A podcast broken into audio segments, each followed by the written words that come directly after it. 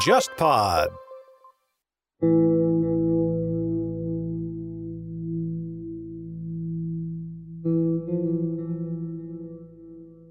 天方乐坛，我是顾超。那么今天呢，我们节目当中邀请到的一位音乐人呢，是我的一个老朋友张梦。那么他的身份非常多元了，所以我也很难一下子去界定他。但是通过今天这个节目呢，也是给我一个机会来重新认识一下近几年来不同寻常或者不同他以往的这样一个张梦。啊，首先欢迎你到我们节目里面来。你好，郭超。那么我们今天这个节目，我也不知道到底应该以什么样的身份来介绍你啊？因为在你的简历当中，你也没给自己一个定义，就是说你到底是一个什么样的音乐人。但是，呃，确实你你简历里面讲到了有一点，我觉得很认同，就是你是既演奏又作曲，然后同时还有你做一些新的音乐制作方面的工作，然后所有的这一切都是你的工作当中不可缺少的部分。那么多的内容。然后汇聚起来，才成为你现在这样一个身份。但是我对你的第一开始的了解，就是肯定是因为你原先的这个大学时候的这个专业是学吹这个笙的。那么笙作为一个民族音乐器，那它它给人的一个印象是比较清晰的，说哦原来是这样。但是听你音乐可能会感觉到完全不同。是，其实我从接触民乐开始，包括到现在，我从来都没有想跟自己说。完全设一个设一个标签，比如说我就是一个声演奏者或者一个民族音乐的一个一个这样的一个身份，我从来没这么想过。其实我本身是对音乐各种门类我都会很感兴趣。我近几年来一直有一个有自己的一个概念，就是说我其实手上的这个乐器，它只是我一个发声载体，它并不是说我拿这个乐器就一定要演奏这样的音乐。其实我希望就是说。我通过我人的控制而去把这个乐器把它表达的更加的丰富，更就是这样的一个意思。嗯，可能就是说，在你读书的那个时候，你们专业里面会有要求吗？你演奏这个声，你要达到什么样的水准？当然，当然。然后你要掌握多少曲目，对不对？对对。那那个时候你的学习状态是什么样的？就是说，你你怎么样去做？比如说，同时做你想做的事情，或者你还是说，你当时时候主要是 focus 在你的。呃，声的演奏上，呃不，其实我觉得一点都不冲突，而且就是我我的老师是一位国乐大师，给我在那个传统的功底上打的特别扎实。翁翁振发老师，翁振发老师，对对对对对。所以说我基本上现在如果说让我完全去做一场非常传统的曲子，我可以毫不夸张和 毫不谦虚的说，一点问题都没有，而且就是那个味道，我的把控和拿捏，我是很有很有这个自信的。对，嗯。但是这个不是你现在在主要做的事情嘛？对对对对。呃，我想一般人对于民族音乐器的这种印象和你现在做的事情很不一样，因为我跟你的交往也是好多好多年了，对吧？然后这几年里面，我我也看了你不少演出，然后关键是我们还有很多其他的一些节点啊。我我印象里面比较深的几件事情，一个是。应该是之前在上海音乐厅有一个做过一个乐无穷系列。其实上海音乐厅，我觉得他们也是想要去挖掘一些，就是说适合就未来的面向未来的一些跨界的东西，对不对？这种跨界就是说不是说真的去跨，比如说是跨爵士和民乐，而是说把所有的一切边界都打破，给你们各种各样的个机会去尝试。其实我觉得“跨界”这个词，在我这两年我是有点不太喜欢这个词了。说实话，因为我觉得跨界好像有点像人硬把一个。一个形式给另外一个形式嫁接的这么一个一个产物，其实我不这么认为，因为我不知道为什么会产生这个词。然后这几年，我认为其实一切的东西啊，它其实都是有有一些联系的，而且这个联系不光是一种什么内在外在的联系，它本质上其实就是有联系的。我觉得还是在人的这个思想思想上嘛。我是这几年呃看了很多东西，读了很多书，然后。听各种各样的音乐啊，然后就是去思考这么这么一件事儿，所以我觉得跨界这个东西，在我的概念里面，我是自然而然产生的，而不是说我为了跨界，或者说为了去做这件事儿，去去刻意的去给它强加上去的一个一个事情。包括之前岳无穷那个事情呢，其实很很偶然。之前我在新艺乐团做驻团作曲嘛，就是上海的一个民营的，对对，就是这种小型的民族民族乐团，是吧？对对对，我之前在那边做，其实，在那个团里边，就是写了大量的东西，这些大量作品。然后期间呢，我自己也是一直在玩别的一些乐队，比如说跟一些爵士啊、摇滚啊、电子啊，我电子乐。就拿声啊什么的，包括一些吹奏的乐器，也都出过两张专辑。然后我就觉得，就是这个东西，呃，它确实没有那种什么跨界的感觉，就是好硬硬去来了怎么？我觉得很贴切啊。就是其实如果说我是演奏二胡的，或者我是敲扬琴的，或者我是弹琵琶的，或者等等，我是说民乐啊，我依然会用这样这样一种方式去去诠释我的表达。对对对，嗯，所以其实这个乐器本身对你来说，一就是它当然很重要，因为这是你的个人经历，是你的专长。是但另外一方面又不是很重要，因为它对于你表达音乐来说，它只是一个手段而已。，对它是一个对，就是一个发声的载体。嗯，对那其实我觉得这一点就是你对于跨界的这个定义，和其实一开始我说的那个，就是怎么样去定义你的身份，也是一样，都是很困难的。我也不想定义。对，没有必要去定义它 但是就是我们对于事物的一个认知，总是有一个过程，对所以对于一个人也是一样。所以我在想，有的时候我们音乐圈子也是一样，就是把一个人固定的这个印象概念做了固化了以后，对他的这个认识其实也是片片面的。是因为我比如说我们现在最近前段时间在讲，比如说比较讲的比较多贝多芬嘛。那对就是大家都说贝多芬是古典音乐大师，但我们那个时候也可以反过来去想，贝多芬在他那个时代的话，他其实就是一个做流行音乐的人，对，对吧？然后他的音乐也很受这种王公贵族的喜爱，那就是肯定他有他也有他讨好王公贵族的一面，对但是也有他就是振奋人心的、很有这个积极向上的这一面。就是现在可能把他美化成一个乐圣以后，反而忘记了他当时时候是以什么样的一个状态在创作了。其实我觉得很多时候是分析者或者理论研究者或者我们后人对当时这个音乐家的一个评价。因为我自己也是搞创作的，对我自己有时候写出来的东西也被有人拿去分析嘛，写论文什么去分析我的作品。我看完之后，其实我也有时候会 会笑一下，因为我觉得有时候这他说这点虽然很好，甚至都帮我在文字的润色上起到了那种画龙点睛，甚至就是说渲染的很很丰富，但是其实我并不是那么想，这是我的实话，我一点都不会忌讳这个，就是我当时确实不是这么想的，但是有时候会把它夸张，甚至神话都有可能。当然，这种我觉得是艺术所有作品，包括我们听到介绍这种，这是一个就是历史问题，它一直都是这样的一个存在，嗯，共。存的一个一个现象。对，嗯，这次也是你推荐我们几个作品嘛，然后我们节目里面会放一下。那么嗯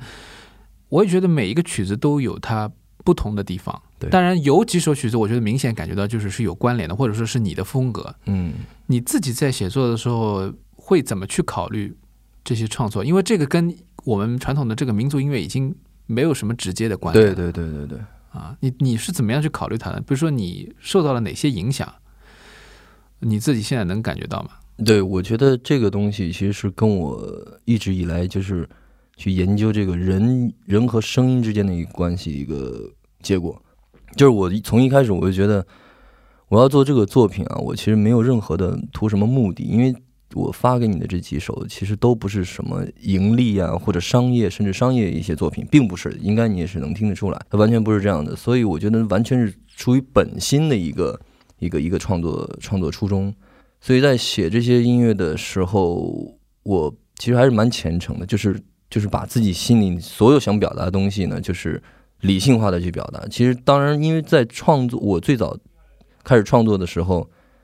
会有一些什么东西都想都想表达出来，导致这个作品听上去结构啊，包括各种比例都都满的不行。呃，但现在这几年里边，几年里面我已经把它就是总结了很多下来之后，我是把它会有一些有一些目的性的，甚至有一些我我会强调的东西会放放进去。嗯，对。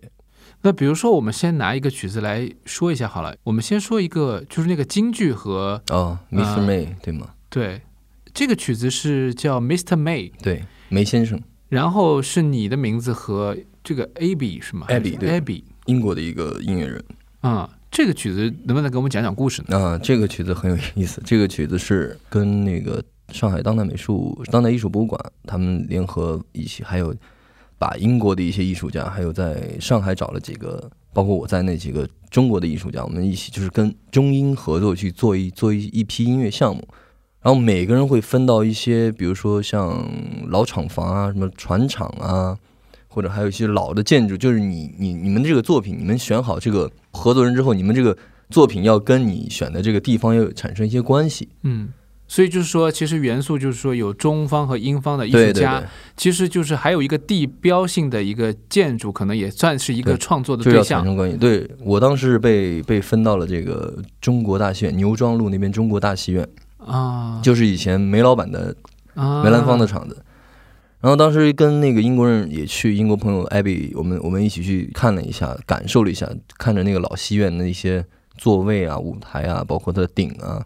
还有听那个讲解员讲解了一些，就当时以前在这边梅老板发生的一些故事啊。然后我就当时想，我想那就不如就以梅老板，因为虽然是中国大学，但是以前曾经是他的主场嘛，我想就以他的这样的一个，我想就是当时就想去通过他的这个声音，我去做一个以现代人的视角跟他有一个隔时空对话的一个这样的东西。但很可惜，我选了很很多作品，我没有选到我特别满意的。但是你们听到这首《Mr. May》里面有有一有一个唱段是那个他的他的那个也是学生李宝书，也也是一个那梅派的一个大家，梅李宝书唱的叫《西施》，西施里的一个唱段，节选了这段，然后中间就是里面的你你听到了电子的电子的编曲，还有钢琴，好像对吧？呃，都是都是我用也是用也是模拟出来的，对做出来，但是里面也有声。声和大提琴是我跟那个艾薇一起录啊的，对对对对。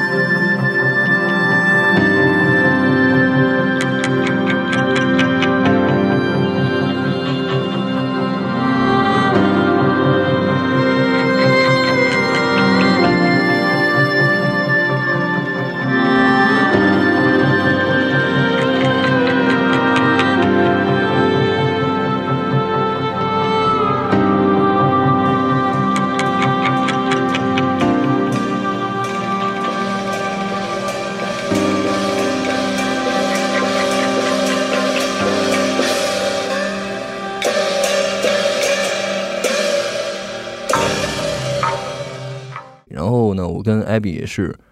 也是那个云传输，就是我做完之后我发给他，然后他在英国，就是那个时候我们开始启动做这这首作品的时候就已经分开了，他已经回英国了。也就是说，你们先是安排你们见了面，然后你们有一些互动，然后你们去看了这个实地，看了这个戏院，完了之后你们后来就分开了。啊，OK，然后后面就是你们的创作过程，就是通过云云网上的这个传输来交流，嗯，那么这个当中还有很多电子的配乐的部分，还有包括合成制作，是不是都这都是你在做的？除了混音之外，那个其他的都是我一个人完成，就是你听到里面所有的电子的声音，包括声的声音。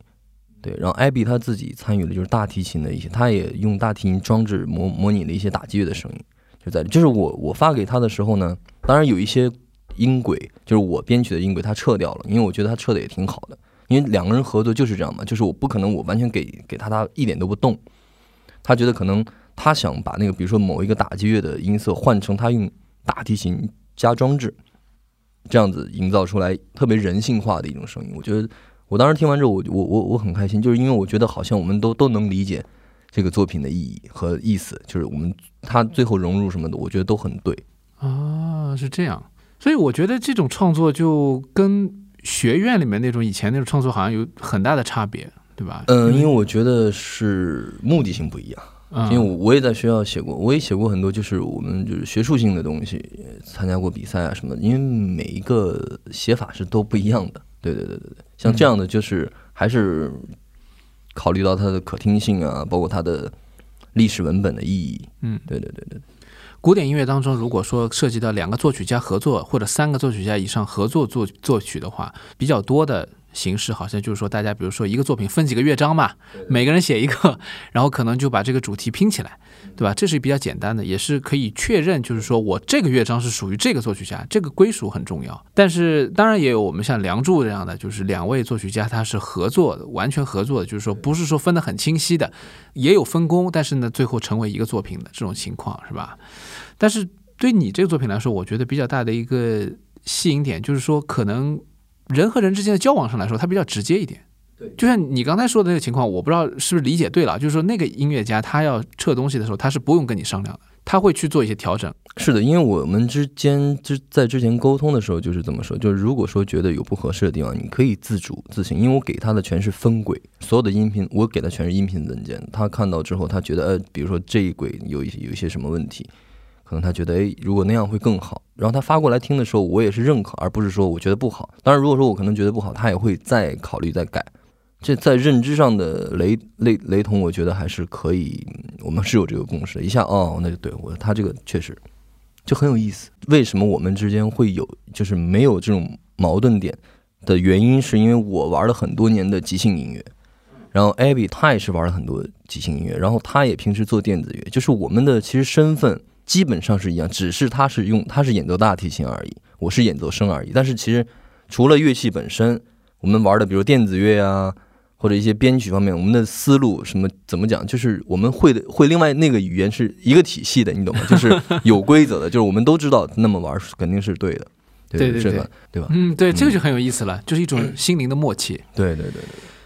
好，说完这个，其实我就觉得你的声还是出现在这个音乐里面，当然这是你有需要的。我还听到有些作品你是把自己的乐器放弃了。对，那么像这种作品，我看到有一个名字很好玩，叫“假冒无线电运动员”。对，这个里面没有声，没有声，但是他用了很多的现实的素材。对，我想如果有朋友待会儿听这个曲子的话，会觉得这个曲子里面的一些声音很奇怪，就是它至少我们天方乐坛这个节目，因为以前都是做古典和传统爵士，对，没有做过这样的比较先锋的又很难定义的音乐，是不是？讲一讲，就是说它这里面到底有什么？你是怎么去想这个问题、考虑这个问题的？呃，你刚刚说的《假冒无线电运动员》这个作品，其实完全没有任何商业价值上的。那我其实本身是对采样很感兴趣，也就是说，生活我手机包括我的电脑里面有大量的我自己录出来的那种，比如说街上的声音啊，或者人吵架呀，或者什么电钻呀，很多就是类似就是生活里面所有的声音，包括嗯一些比如说电视机里面有时候放一些老片子。我觉得他们对白很很很好玩的时候，我就直接就就录了，然后就说不定哪天就变成我音乐当中的一部分。这个假冒无线电运动员也是，就是就是基于这样的一个一个方式产生出来的。嗯。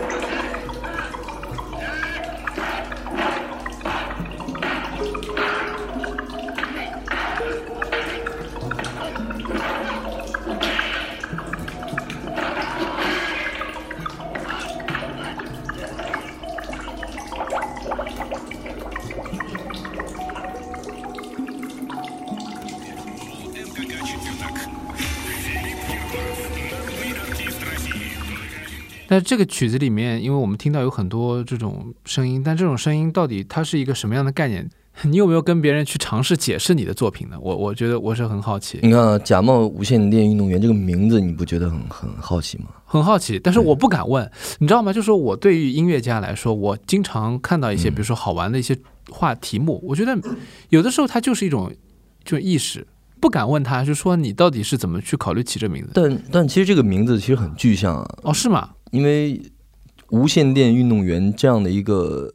职业身份是存在的，你知道吗？就是它确实存在的。我说假冒无线电运动员，就是因为我我是通过我是把我假想成一个无线电运动员，但是我其实没有拿拿过这个执照的，因为像无线电运动员他们是有要考的，就是会有一个那个执照在手上，我是没有的，你懂吗？嗯，所以我这个作品也是想模仿，就是说我是个无线电运动员，你然后就说说无线电运动员到底是干嘛的？我都不知道无。线电运动员他们就是把世界各种，比如音就是电台啊这种，他们能采集到，应该是世界上所有电台的声音。啊，就是那种是无线电爱好者嘛，是那种。对对对，类似这种。因为具体的因为具体我不知道，因为我现场看过一次无线电运动员的演出表演。演出。对，就是他们现场。在中国嘛，在中国有一次，我就看他们表演，他们现场发出的所有的声音，就是那种有人说话，包括一些电台，甚至我听不出是什么语言。然后他们通过加效果呀，就是或者一起一起做成一个电台直播的一个复调思维的一个东西啊，或者或者把它再切掉之后变变成一些什么节奏，很好玩。那他们，但是他们就是，其实他们不光是玩无线电了，就我们知道玩无线电的人，他们只是说通过一些渠道去收到一些，比如说一般人听不到的信号。对对对，但你那个好像就是他们也是音乐家了，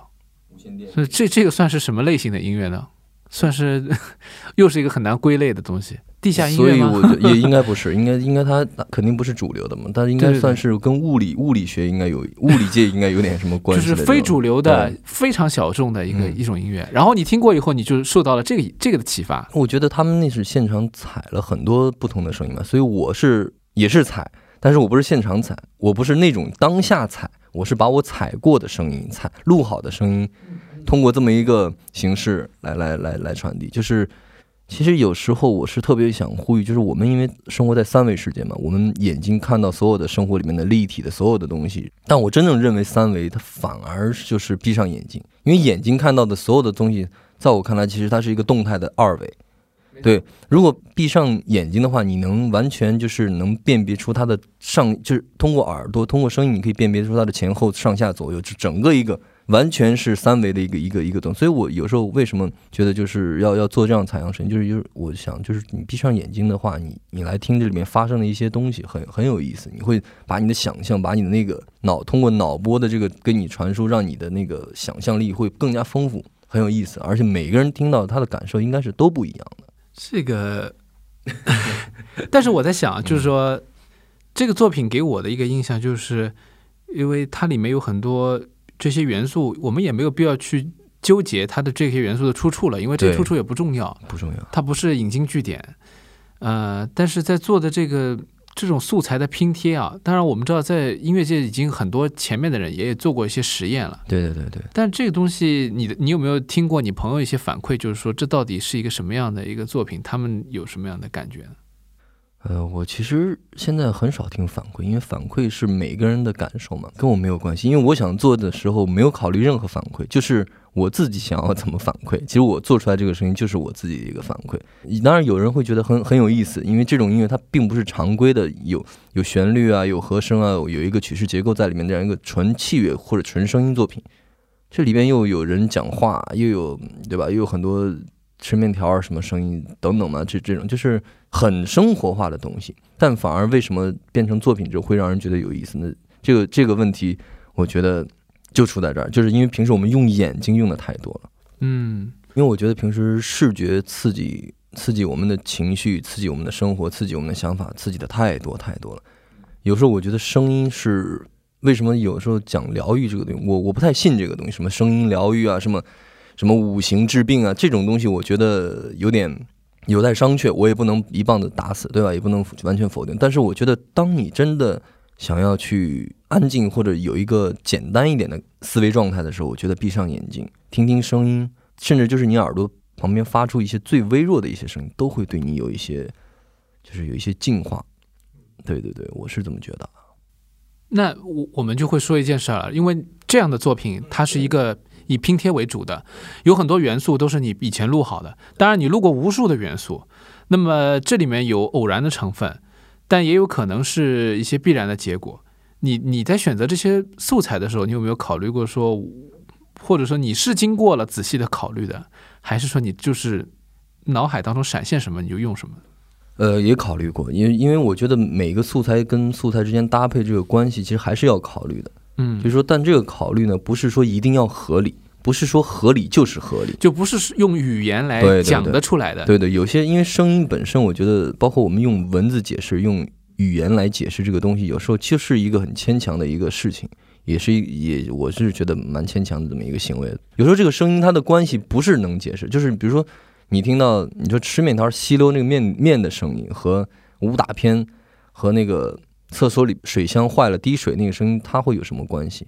按正常我们想啊，这这几个玩意儿怎么怎么能有关系？但其实当你闭上眼睛的时候，你去听的时候，你的维度，你你的那个听感，就是让你刺激出来的维度感是不一样的。我觉得这个可能有一个引导，我觉得或者说作为作曲。你本人还是会有一些期待的地方，或者说不是期待吧，就是我们假设一个场景，就是说听有人在听你这个作品的时候，他可能想到了一个具体的生活场景。这个其实我个人感觉，当然你要这样去想也没问题，但是从你的角度来说，是我在想，就是可能这个作品本身并不希望你去这样去具具体的去想到啊，这是家里面有个人一边吃面一边在看电视。如果是这样的话，那这个作品就变得好像太直接了，就是好像很实际的。又会转换到了视觉上面去。呃，我当然我可以解释一下，这里面其实有一个小小的细节啊，就这个作品里面有有一段呢是吸面条的那个有是有节奏的，它的节奏是那个武打武打片那个形成了一个形成一个节节奏的动向，就是明显你可以听到那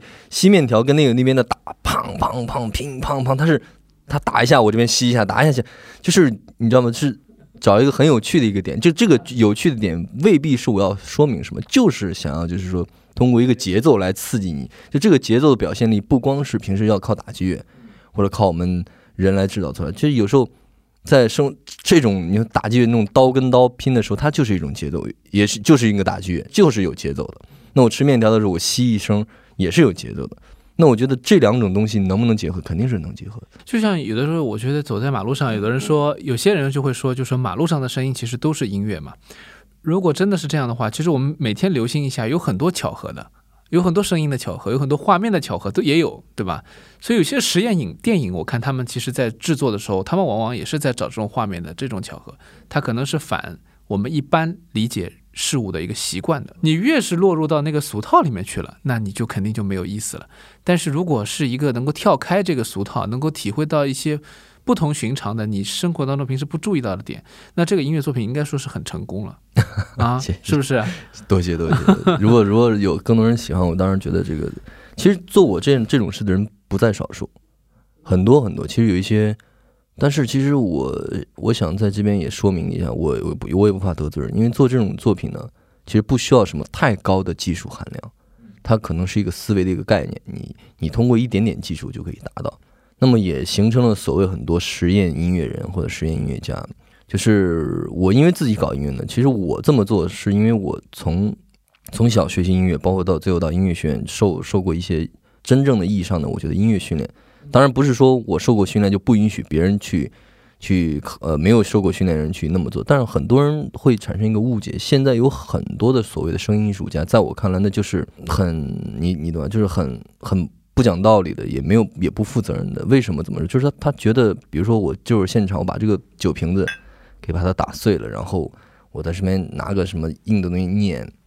啊，或者就各种，或者包括这个纸巾，对我把这个把这个把这个这袋纸巾拿过来这么搓，然后搞一些就是行为加声音的这这个东西，然后就突然变成了一个艺术作品。其实在我看来，这个纯属这是诈骗。我觉得，对你说这个诈骗，我倒是觉得啊，这个不不算过分，因为。美术领域就更多这种。哎，当然，当然，我刚刚没，因为这个不是我的领域，我没没谈这个问题。因为，但是我觉得就是说，因为这个视觉艺术当中，它有非常大的空间去做这个事情。就是你刚才说的，视觉因为占据我们很大的一个信息的获取的渠道。对。那么这个这个争论呢，自从这个杜尚开始搞他的这个拳，也就是那个马桶男男男子马桶，对对，那个小便座之后，就开始争论。当然，我们音乐里面也有，对吧？就是 John Cage 开始有他的四分三十三秒的没有声音的音乐以后，大家就可以说啊，那我你既然这样也可以成为音乐，那我们其他什么东西都可以成为音乐了。你你对这个问题有过一些想法吗？当然有过。我我我们到底怎么才能让人们搞清楚这件事情？我觉得 John Cage 那么做，其实，在如果懂音乐，真正是学过音乐或者他有这个鉴赏能力，他会发现他这个作品不是空洞的，他也不是空穴来风的。也就是说，他的所有的一个作品产生的最终的这个结果啊，它都是就是这个过程，它一定是经过一个很漫长的孕育的过程。包括我做的这些东西，都是我不是说上来时候我一我发疯了，我做这么一个东西。我觉得还是讲一个话，或者我们去撂撂一个结果的话，我们觉得还是中间的东西不能空掉。就是得经得起推敲，你不能说我上来之后不讲理的就拿弄了一通，然后就就就这就成作品了，就成艺术。我觉得还是要要告诉，就是还是也也得让人听说你这个里边是有逻辑，多多少少得得有逻辑存在，或者你逻辑没那么多，这也允许，但是你不能说什么逻辑都没有。比如我我现在跟你讲话，我们在我们在聊天，虽然说聊的这个。呃，瞎聊或者是神侃啊什么的，但最终它是有一个语序在，有一个语言逻辑在。我不可能是我东蹦一个字儿，西蹦一个字儿，然后靠一串字儿组成了一句话。这句话什么意思，你并不懂，然后我自己也不知道是什么意思。我觉得这就很很没意思了，对吧？嗯，而且我觉得就是说，呃，这个时候体现出就是说，真正的需要艺术评论的时候，就是那些有真知灼见的评论者，他在站在他的这个高度，还有他对于整个这个艺术历史的了解上面，他可以做出一个正确的评价。当然，前提就是说，现在的评论者你不知道他到底好不好。如果真的是一个好的评论者，他就不会光看到这一个结果是一个四分三十三秒没有声音的音乐，然后成为了。一个二十世纪最有名的音乐作品啊之一，那么他会看到的是前面 John Cage 的其他曲子，有声音的作品是不是跟这个无声的作品有关联？对，这是一方面，而且而且还有就是评论者，其实我建议很多评论者啊，我因为三无人员，就又不在体制内教课，我也不在什么团里面任职，所以我就不怕得罪人了。我就觉得所有评论都在评论任何一个作品的时候，先去了解一下这个人他发生的一切。对，因为像张奎己，他之前我觉得他做三十四分三十三秒，他并不是说要要刻意引导。首先，我觉得他做这件事就非常伟大，因为他首先艺术家最最大的一个特点的东西，他体现就是胆子大、敢想，对吧？没错，这这是艺术家本质必须要体现的一个东西。第二个就是他想出来这个东西是从哪儿来，大家都已经现在都不用再再去解释了，因为他最早是受那个铃木大拙这种东方的这种禅学的这种影响，所以它里面是有哲学含义，在结合着音乐。就无声胜有声嘛，对不对？就中国我们老庄都讲的这个这个，大家都知道。所以我觉得他是把这个东方的这这个哲学禅意给给给融进去了。所以西方的人当时可能不太明白，但是我觉得，如果他们去了解一下东方的这个佛学也好，或者禅学也好，禅宗也好，他一定会明白张无忌在做什么。而且我觉得这种不光是体现在这些作品当中，也体现在其他一些，哪怕是有声音的作品。我们知道历史上有很多指挥家，他们也是这样的，就是他们有自己的一套美学观念的时候，真正的这个些指挥家，他的个性不是体现在他其他地方，因为比如说大家现在乐迷都很知道的一个个罗马尼亚的指挥啊、切利比达克，他指挥布洛克纳很有名。那么很多人都觉得他有名是因为他的速度特别慢，但是后来才发现，其实他是受到了东方禅学的很多影响，包括他不光是禅学，就他对于那一路的审美，他是有感觉的。所以他处理出来的音乐其实不光是慢，还有很多细节。那慢了以后还有细节，而且他又支撑整个作品的这个往前走，不是一个拖沓的感觉。最后他给你带来的是一种空寂的效果。那布鲁克纳的音乐因为他的指挥也变得不同寻常，有一种别样的美。我觉得这也就是个伟大指挥非常重要的一点。所以有些人可能就看啊，他就是慢，然后就比对比谁的时间演奏的更长，然后用这种方式来说啊说事儿，然后觉得这个艺术家很了不起。就这种事儿在整个这个艺术圈太多了啊，大家都是看到了那个结果。那么至于他前面的东西，不是很很了解，这个是很危险的一件事情。因为现在我觉得有时候我们的历史的进步跟艺术艺术品的进步，它未必是成一个正比。所以我现在最怕的就是去吃饭，为什么？为什么是吃饭？因为比如说我到一个餐厅，我饿了，我想去吃个便当，吃个快餐，然后那个背景音乐就让我很痛苦，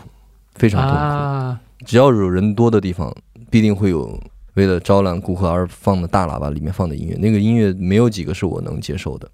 也不是几个，基本上没有我能 我能。我不是说那样的不好，我也不是不是说不允许这样存在，而是说我自己我个人的认知到达一个某个程度吧，以后我就不太愿意再能接受那种，因为我觉得我一直在像一个美学，就是美学高度在往上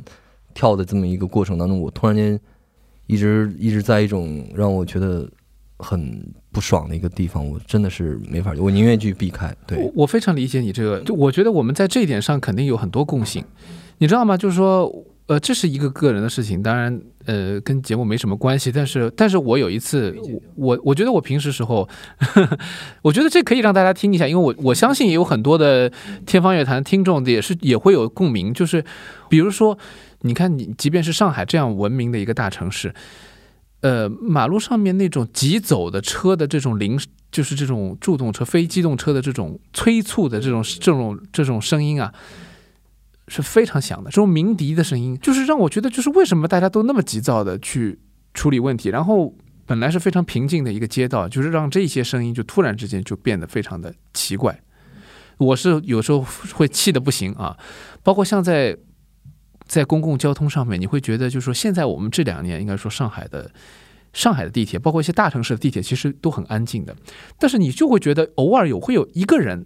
疯狂的在打电话，在跟别人聊的时候，肆无忌惮的时候，或者跟周围的人在聊天的时候，你就会觉得很异样。但是他是完全沉浸其中的。可能有些人是不在乎了。我觉得大家把自己的心里的新的门给关掉了，关掉之后，你就会觉得哦，这也无所谓，反正他跟我有什么关系。